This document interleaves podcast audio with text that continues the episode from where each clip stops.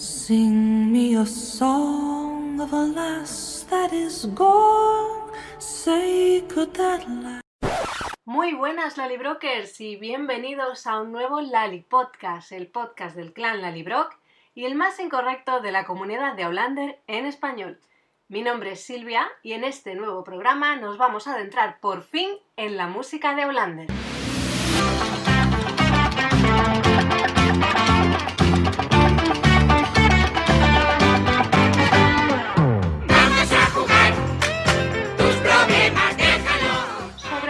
De Outlander hay mucho de lo que hablar, pero en este programa yo he intentado abarcar eh, todo lo posible, todo lo que he podido, teniendo en cuenta el tiempo que tenemos en cada programa, ¿no? Pero vamos a ver un poquito un perfil sobre Bear McCreary, cómo llegó a Outlander y algunos de los temas destacados de la banda sonora, además de curiosidades. Por supuesto, en este programa esperaba como siempre vuestra participación y he lanzado dos preguntas. ¿Cuál es vuestro top 3 de canciones favoritas de la banda sonora? Y si os gusta que se incluyan temas modernos. ¿Vamos allá?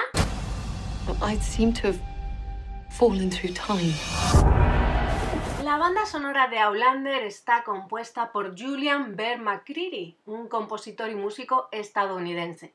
Es más conocido por su trabajo en series de televisión como Battlestar Galactica, Walking Dead, Agentes de S.H.I.E.L.D., Da Vinci's Demons o Black Sails. Nació el 17 de febrero del 79, o sea que tiene que tener unos 41 años más o menos, porque los acaba de cumplir en este mes de febrero. Nació en Fort Lauderdale, Florida, Estados Unidos, y está casado con Raya Yarbrough, que es la voz del famoso tema de cabecera de Outlander, y son pareja desde 2010, vamos, casados, ¿vale? Es pianista de formación clásica y acordeonista autodidacta, y estudió con el renombrado compositor Elmer Bernstein. Estuvo nominado a los Emmy por la banda sonora de Outlander en la primera temporada, pero el primer Emmy se lo había llevado ya gracias a Da Vinci's Demons, una serie también de Stars que en España pudimos ver a través de Fox. También ha ganado premios gracias a las series Eureka, Battlestar Galactica o Walking Dead. ¿Cómo acabó en Outlander? En enero de 2014 se anunció que Bear McCreary estaría al cargo de la banda sonora de Outlander. Ese mismo verano, el compositor se presentaba a los fans de la serie a través de su blog. Aquí contaba que siempre le ha interesado Escocia, su música, su cultura, aunque solo había visitado el país una vez cuando era niño. Además creció en Bellingham, una zona donde se celebran reuniones de los Highland Games, a las que acudía con sus amigos cada verano. Sin embargo, fue en la secundaria cuando su pasión por Escocia fue a más y empezó a investigar canciones sobre el levantamiento jacobita y el siglo siguiente.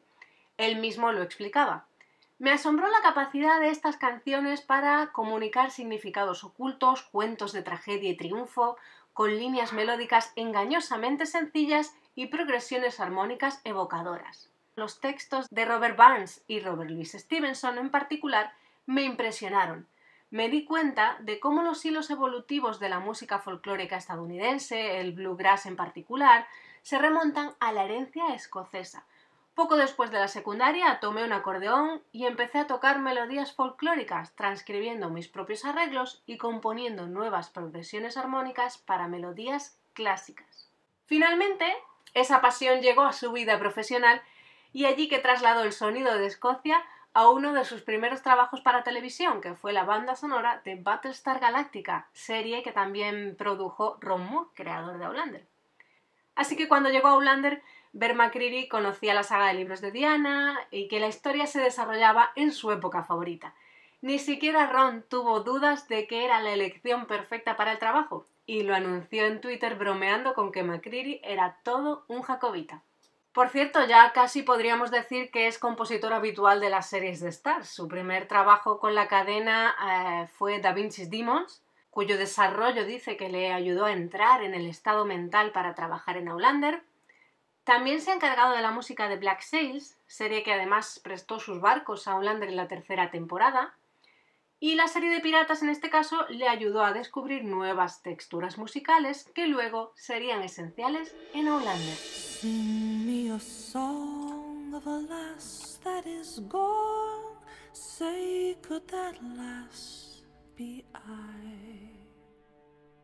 Diary of Soul, she sailed on a day over the sea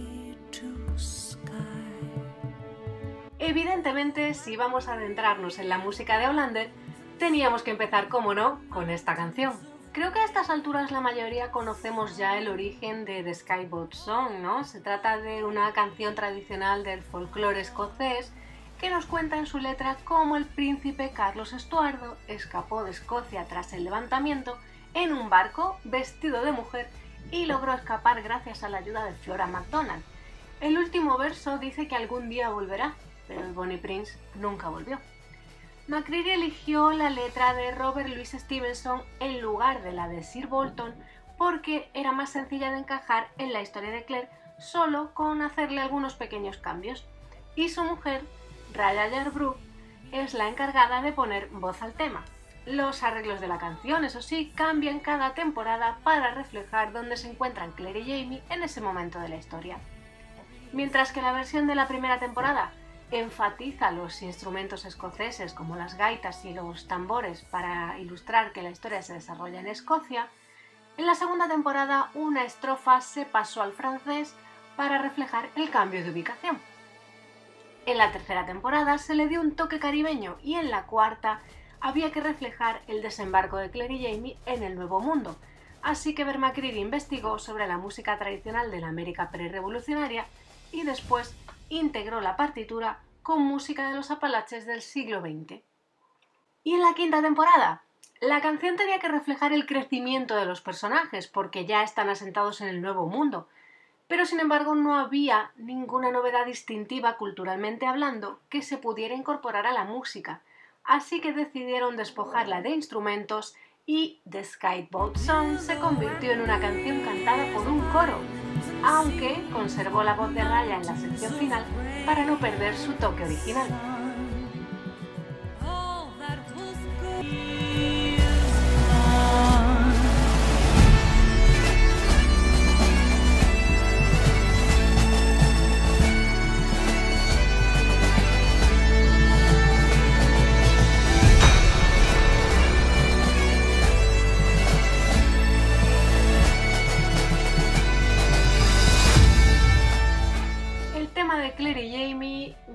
Es el segundo gran símbolo de Aulander, de la banda sonora. Ha ido evolucionando cada temporada, aunque hay una base que permanece intacta como una forma de mantenerlo reconocible para la audiencia. Lo curioso, cuando Ver McCreary lo introdujo, es que no lo escuchamos desde el principio de la serie. Eh, es decir, la primera vez que Jamie y Claire se encuentran, en el primer episodio, todavía no tienen ese tema propio, todavía no suena su música, que es lo que suele, eh, suele pasar con las historias románticas, ¿no? Cuando aparecen los dos protagonistas y están a punto de besarse, pues su música crece, como eh, describiendo a la audiencia o preparando a la audiencia para lo que está a punto de pasar, ¿no? McCreary explica por qué lo hizo al revés. Decidí dejar que su relación se desarrollara antes que la partitura, dejar que su intimidad en la pantalla ocurriera primero y hacer que la música lo comentara después. El público debe, esperar a que la historia romántica dé sus frutos, por lo que la música también tiene que esperar. Y esperamos hasta que ambos cabalgaban juntos eh, por Cognamon Rock en el primer episodio y el tema volvió a sonar eh, al final de ese primer episodio dando a entender que estábamos en el comienzo de su viaje y de su relación.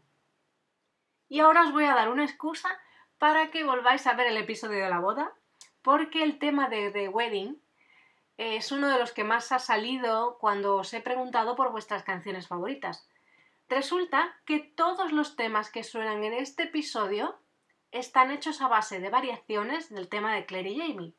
Aquí es donde consuman su relación en el episodio 7, así que Ver McCreary pudo dar rienda suelta a su tema musical, el tema de Claire y Jamie. En ajuste de cuentas, por ejemplo, el famoso episodio 9, escuchamos una versión diferente del tema, eh, con el tono un poco más bajo, porque lo que se quiere representar es el punto de vista de Jamie. En contraposición al tema de Claire y Jamie, el de Claire y Frank está, está inspirado en el folk británico y la música clásica. Usa el clarinete, que es el instrumento asociado a Frank, así que si lo escucháis, tenéis que saber que la intención de McCreary es marcar flashback hacia el siglo XX o señalar que Claire está pensando en Frank.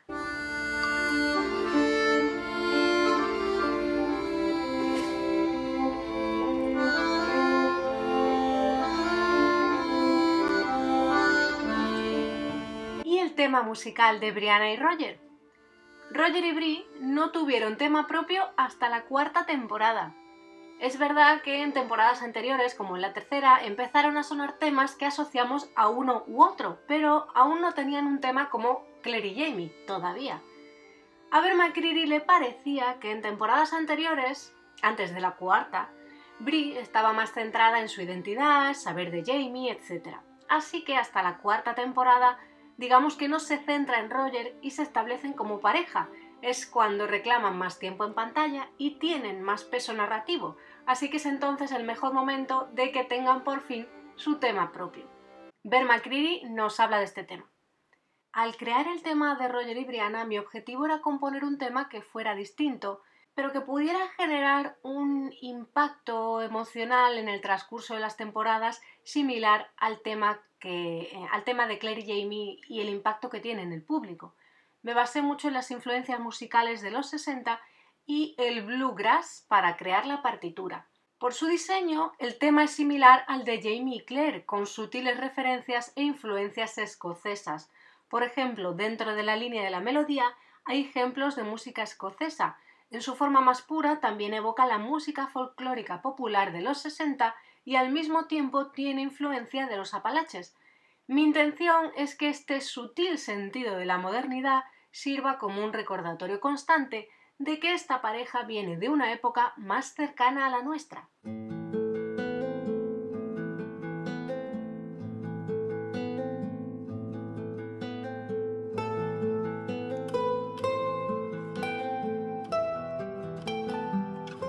Un tema que se ha vuelto también icónico estas dos últimas temporadas es el de Frisa Rich, el tema del cerro. En el primer borrador, Ver McCreary iba a crear aquí una especie de nueva versión del tema de Claire y Jamie para continuar reflejando sus aventuras. Pero cuando se sentó con los productores se dieron cuenta de que era un tema muy reconocible y que había que marcar la llegada de Claire y Jamie al cerro con algo especial. Es decir, se merecía un tema propio. En su momento explicaban que en esa escena en la que vemos a Claire y Jamie en la cima de la montaña contemplando la que será su nueva tierra, su nuevo hogar, deberíamos pensar en el futuro y no en el pasado. Tanto Ron como Vermacreary pensaban sustituir el tema original de Claire y Jamie por el tema del cerro. De hecho, en la cuarta temporada aparece más el tema del cerro que el de Claire y Jamie. Pero lo que hicieron al final fue conservar ambos y así aumentar la identidad musical de la pareja, porque el tema del cerro, el Fraser Rich Theme, marca el comienzo de su vida en Estados Unidos.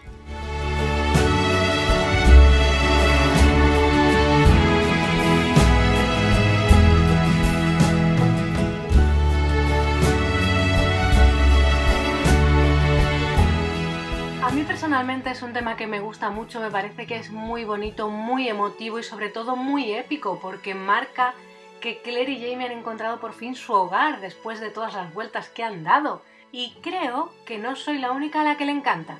Dentro comentarios. Vamos con el top 3 de canciones favoritas de Didi, que nos dice Dance of Druids, The Wedding y The Bell of Time. Dragona dice Difícil, Face into Paris, Love y como bonus track Dance of the Druids. Y ahora mismo te diría otras tres. Venga, te las digo. El tema de Misfits, el de Lorion y Murtad Oath. Claire y Jamie, aquí está su top 3 Dance of the Druid, se repite de nuevo, The Wedding y Faith. Fraser Rich y Eye of the Storm también me encantan y otras muchas. Claire y Jamie también nos dice que a ella le gusta que hayan metido en ocasiones temas del siglo XX. Al ser una historia de viajes en el tiempo, la música ayuda mucho a ambientar y contextualizar. Gemma nos dice que le cuesta decidir, es que la banda sonora nos encanta. Carla, The Eye of the Storm, The Wedding, Faith. Me encanta la introducción de música contemporánea. Agustina, es difícil elegir solo tres. Las mejores para mí son Freeza Rich, Faith y The Wedding. Creo que empezamos a ver un patrón en vuestras elecciones, ¿eh? Zara, difícil escoger tres, pero Coming Through the Ride, The Wedding, The Marriage y The Marriage Contract. Llevo meses poniéndome sin parar la banda sonora para pintar, dice Zara. Oye, ese me parece, me parece un buen plan, lo voy a probar yo también. Niña Peña nos dice, es preciosa toda la banda sonora, me la acabo de poner en Spotify, gracias por la inspiración momentánea. Cualquier canción de cualquier época quedará genial. Mimi nos deja también su top 3. Bueno, hay más de 3 en su lista. La intro de la temporada 5, Moxa Madain, que perdonadme por el gaélico, pero ya sabéis que no es lo mío. Seguro que cuando os la ponga ahora después vais a saber cuál es. Clementine, que hicieron eh, Brianna y Roger, Sophie y Richard una versión muy chula a dúo. Intro Paris, Versalles y Love son las favoritas de Mimi. Eva María, Fraser Family Reunion, The Wedding, Dance of the Druids y todos los días me pongo, me la pongo un ratito, que dice que le encanta la banda sonora.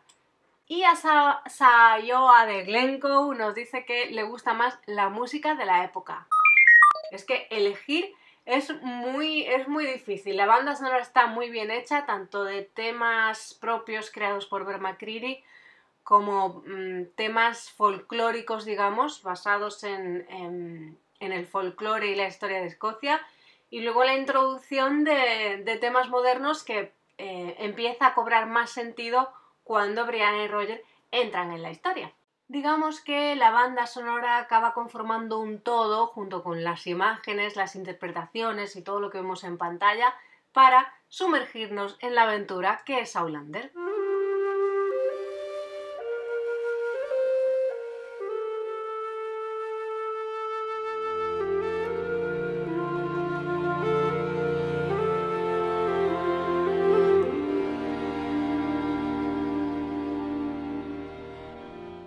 Recurso habitual en Outlander es utilizar canciones del siglo XX en el siglo XVIII para recordar lo fuera de su tiempo que se encuentra Claire a lo largo de la historia. Además, a la audiencia nos suelen gustar estas cosas, estos guiños, porque como conocemos las canciones, nos sentimos más implicados en la historia. Una de estas primeras referencias eh, memorables fue The Boogie Boogie Bugle Boy, aquella canción que sonaba eh, en el episodio de la búsqueda cuando Claire y Murtagh van juntos a buscar a Jamie. Es una canción de 1941 que hicieron popular las Andrew Sisters.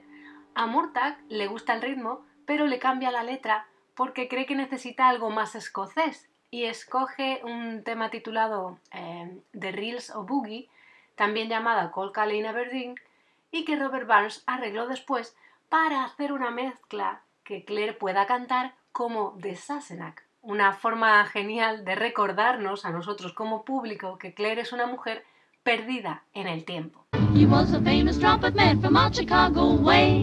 He had a boogie style that no one else could play. He was top man at his craft.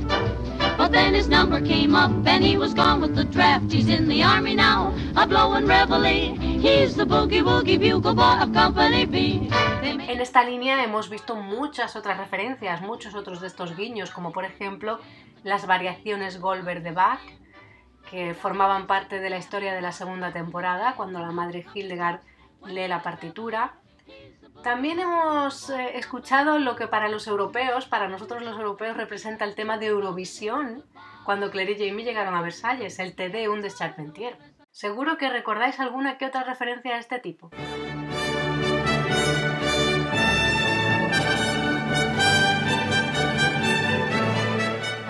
Hay piezas musicales que definen a los personajes, es decir, personajes con canciones propias. Frank, por ejemplo, tiene una canción, su propia canción, en la que predomina el clarinete, porque es un instrumento que, sirve, que le sirve a Bear McCreary para expresar la sensibilidad burguesada del personaje. La canción de, de Blackjack Randall, en cambio, también tiene rastros de este clarinete para plasmar que hay un parentesco entre ambos personajes, pero suena más distorsionado como una forma de representar la naturaleza de villano de Blackjack. Hasta la señora Fit o el padre Bain, el odioso cura por el que Claire acaba en la hoguera, tienen canciones propias.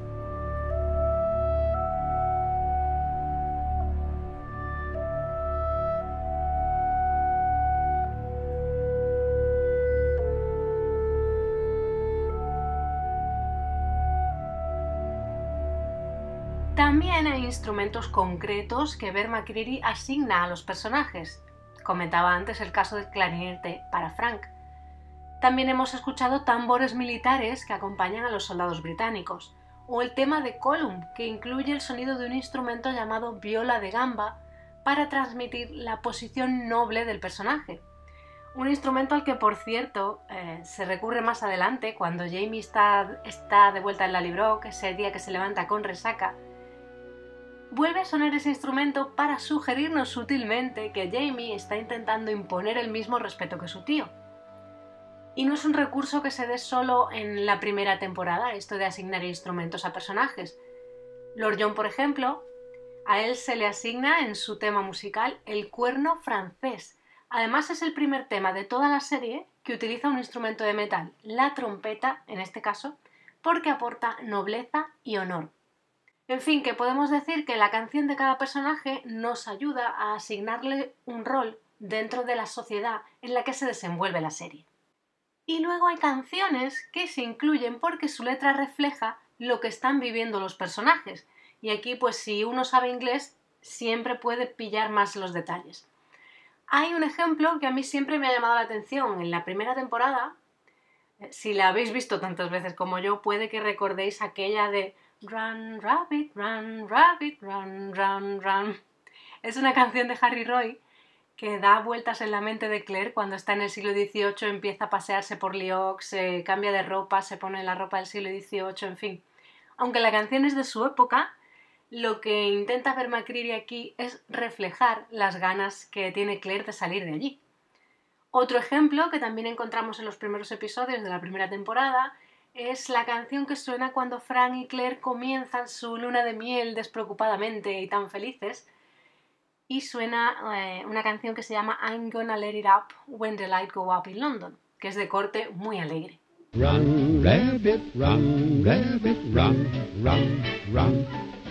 Run, rabbit, run, rabbit, run, run, run. Lugares con canciones propias también tenemos en la banda sonora de Outlander. Seguro que ya estabais pensando que me iba a dejar fuera el tema de las piedras y el icónico Dance of the Druids, donde Raya Yarbrough vuelve a prestar su voz.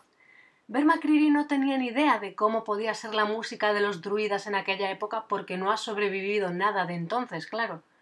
Pero sabía que la escena de las llamadoras bailando en torno a las piedras era un momento clave.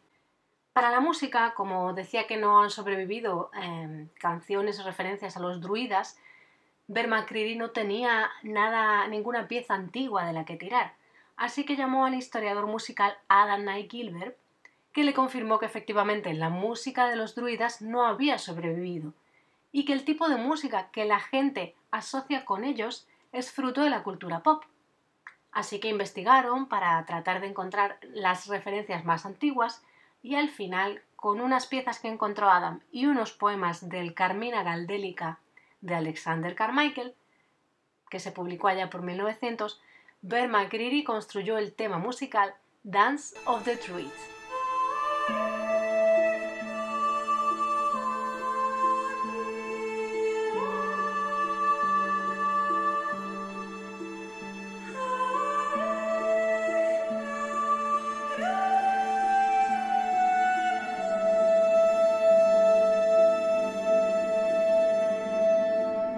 La letra dice algo así como tú, rey de la luna, tú, rey del sol, tú, rey de los planetas, tú, rey de las estrellas, tú, rey del mundo, tú, rey del cielo, en fin. Y por cierto, hay varios temas de este Carmina Gadélica de Alexander Carmichael en la saga de Outlander, convertidos, por ejemplo, en oraciones que recita Jamie en la Cruz Ardiente. Incluso el autor y su obra aparecen mencionados como tal en Ecos del Pasado.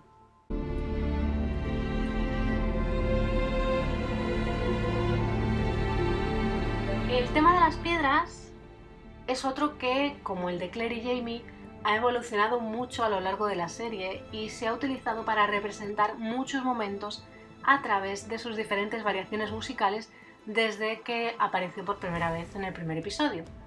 Por ejemplo, Bear McCreary lo usó mucho a lo largo de la tercera temporada para dar a entender que Claire y Jamie tenían una conexión a través del tiempo.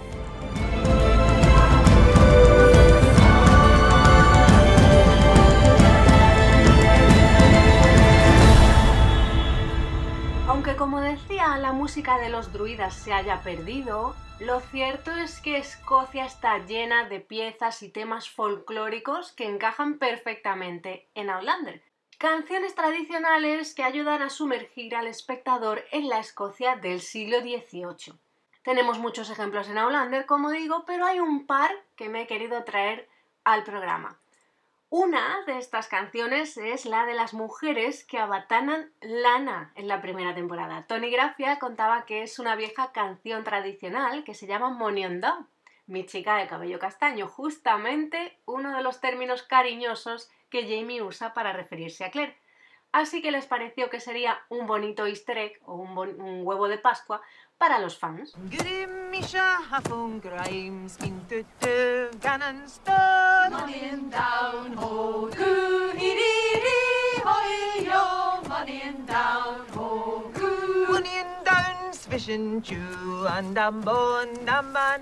El segundo tema que he querido traer, un tema tradicional que ha calado mucho en el público, sonó en la segunda temporada, en el episodio Yes We Pray, donde ya los hombres de Lanny Brock se están preparando para Culloden, para la batalla, y ha vuelto en estas últimas temporadas y, de nuevo ha causado el mismo impacto, creo yo. Se trata, como ya, ya he dicho antes el título durante los comentarios, a ver si soy capaz de repetirlo, yo lo leo tal cual, perdón por mi gaélico, Mock Samadine, que ya digo que sonó por primera vez en We Pray, si no me equivoco.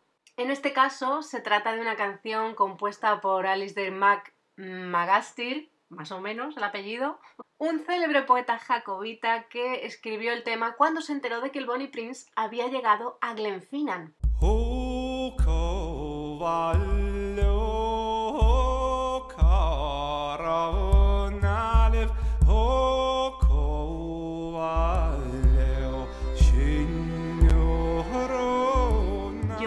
El tema entero porque es un temazo y me encanta, pero tenemos que seguir. Bert McCreary contaba sobre esta canción que es relativamente rara y que no sobrevivió tan presente en la memoria de la gente como otras de la época. Quizás porque se originó en un periodo de tiempo muy corto, en un periodo de tiempo de la historia muy corto, que es cuando los escoceses realmente creían que podían ganar el levantamiento. Por esa razón, a Albert McCreary le pareció que usarlo en Outlander hacía que fuera aún más auténtico. Es muy probable, cuenta Albert McCreary, que la canción se cantase durante el levantamiento eh, por parte de los Highlander, cuando los grupos marchaban a la batalla. Y quería capturar ese sentimiento presentando voces masculinas en la banda sonora.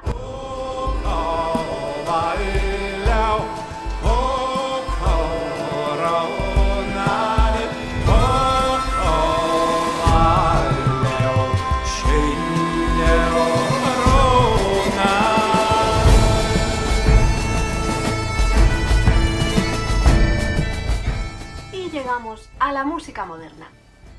En la tercera temporada, Aulander hizo su primera incursión en el uso de música actual cuando decidió musicalizar aquella épica despedida de Jamie de su hijo Willy en Hillwater con una versión del tema de Bob Dylan Hard Rain Gonna Fall y hasta se atrevió con un guiño simpático incluyendo el tema de Batman cuando Claire cosía su famoso traje. En el estreno de la cuarta temporada, el equipo repitió la fórmula y el ataque de Bonnet a los Fraser con el que termina el primer episodio se queda mudo mientras suena America the Beautiful de Ray Charles. Aunque a muchos americanos no les gustó esta elección, porque para ellos es como un segundo himno, Meryl Davis ya explicó en su día que la elección de la canción no era una cuestión política. Decía, queríamos usar una canción que hablara de la majestuosidad del país, las esperanzas y sueños, y juxtaponerlo a la cruda realidad con la que se encuentran Claire y Jamie. Es curioso porque todos pensamos que la música moderna llegaría a Outlander con Brianna y Roger, pero si os fijáis, las primeras escenas en las que se usan canciones modernas pertenecen al siglo XVIII, un recurso que hace que esos momentos en los que suenan ganen impacto y tengan mucha más fuerza. Luego ya sí que Brianna y Roger han ayudado a introducir otras canciones modernas. En unas ocasiones es solo cuestión de ambiente, como cuando Brianna se pasea por la universidad con este temazo de los Four Tops.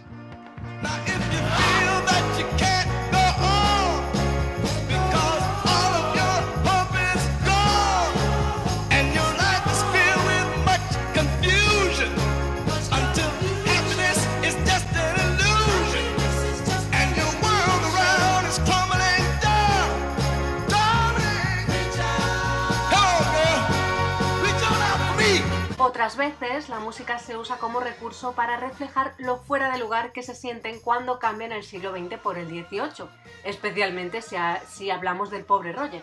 A Roger Mack lo hemos escuchado cantar Love, Clementine y otras referencias al rock clásico de los 60 y 70. Jeremiah was a bullfrog, was a good friend of mine.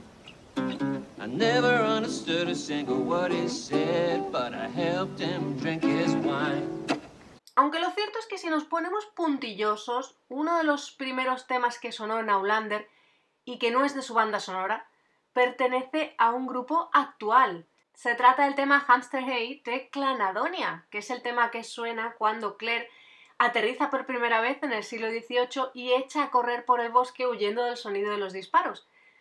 Pero supongo que como Clanadonia, aunque sea un grupo moderno, lo que hace es música tradicional, encaja perfectamente en el siglo XVIII, ¿no?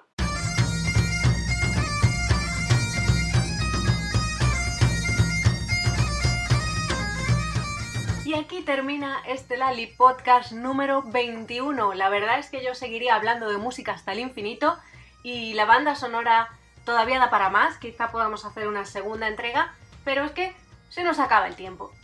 No os he dicho cuáles son mis favoritas porque a mí también me cuesta mucho decidirme, como habéis comentado muchos de vosotros. Muchísimas gracias por participar siempre y dejar vuestros comentarios. Si queréis alguna de mis favoritas, eh, creo que escuchando este podcast y anteriores se nota por las canciones que elijo para ponerle música de fondo. Frisa Rich, La Boda, o hay uno que a mí me gusta mucho y que no ha salido y es el, el rescate de Fort William, cuando Claire y Jamie se tiran al agua. Ese momentazo es épico. Pero como no tenemos más tiempo, se acaba el programa. Espero que os haya gustado. Como digo, la banda sonora da para mucho y he intentado que el programa sea variado, dar pinceladas de diferentes cositas para que sea dinámico y no sea aburrido. Pero dejamos abierta la posibilidad de una nueva entrega y de vosotros me despido hasta el próximo programa. Muchas gracias como siempre y adiós.